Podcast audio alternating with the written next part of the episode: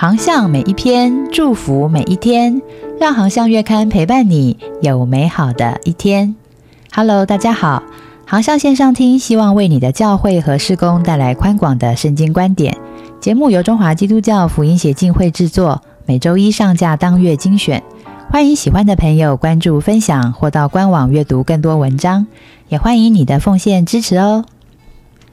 航向月刊十月号职场宣教专栏，今天分享的文章是打破完美主义，进入恩典账目。作者：戴以理学院嘉义二零二一年班黄勋玉。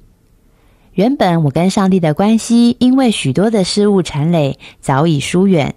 我的心就像圣经所说的，落在荆棘里，需要好好整理。刚好在四十岁那年，我无意间看到了代理学院的招生讯息，回想当初信主的火热，于是立刻报名。就这样展开了长达两年的学习。开始上课之后，课程、训练、布道对我来说都是从未接触过的。虽然说是崭新的开始，但也是让我脱离舒适圈的很大一步。一言以蔽之，每个过程都可以说是硬着头皮前去，包括课前的操练、RPG、见证分享、福音初级等等。尤其每次需要在人前开口祷告的时候，我就感到无比的压力，甚至因而萌生放弃的念头。然而，在一次的课程里，我们讨论到耶稣叫彼得把船开到水深之处去打鱼。彼得虽然有疑惑，但是仍然谦卑顺服。结果渔获量满满。那时候，老师突然问我：“你的水深之处是什么呢？”我一时语塞。课后思索了良久，终于明白，原来我的水深之处就是完美主义。我意识到，在困难跟挑战之中，所以会感到痛苦、否定，或者是想放弃。很大的原因就在于自己太过追求完美，以至于看自己大过上帝的想法和他慈爱的恩典。于是我决心学习放下完美主义的思维。或许祷告的词藻不完美，传福音的时候很害怕。但是我相信，就算做的不好，上帝也一样爱我。不完美也没关系，就让上帝来引领吧。回想入学前的面谈，当时候但一姐老师问我是否需要带导，我流着眼泪说：“我实在不知道能否有时间完成但一理学院的装备。”因为我是一名医疗人员，除了医院的工作之外，还要写研究论文，时间对我来说非常宝贵，而且难以操之在我。每逢周二大医理学院要上课，我明明门诊忙到上课就要迟到了，可能要请假了，但是总不知为什么，就突然顺利成行了。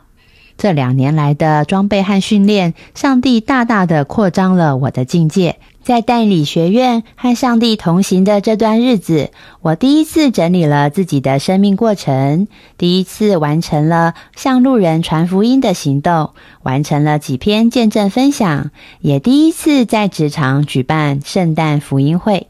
现在的我也在自己的工作单位建立了祷告祭坛，期望将在单一理学院所学的继续的发挥出来，将福音带给科室的同仁，见证上帝的爱与大能。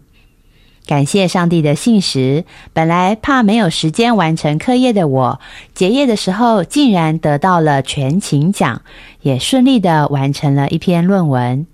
这一路上的恩典印记，是上帝在告诉我：当我们愿意为他踏出去，就能够经历他的信实，他就亲自为我们开路。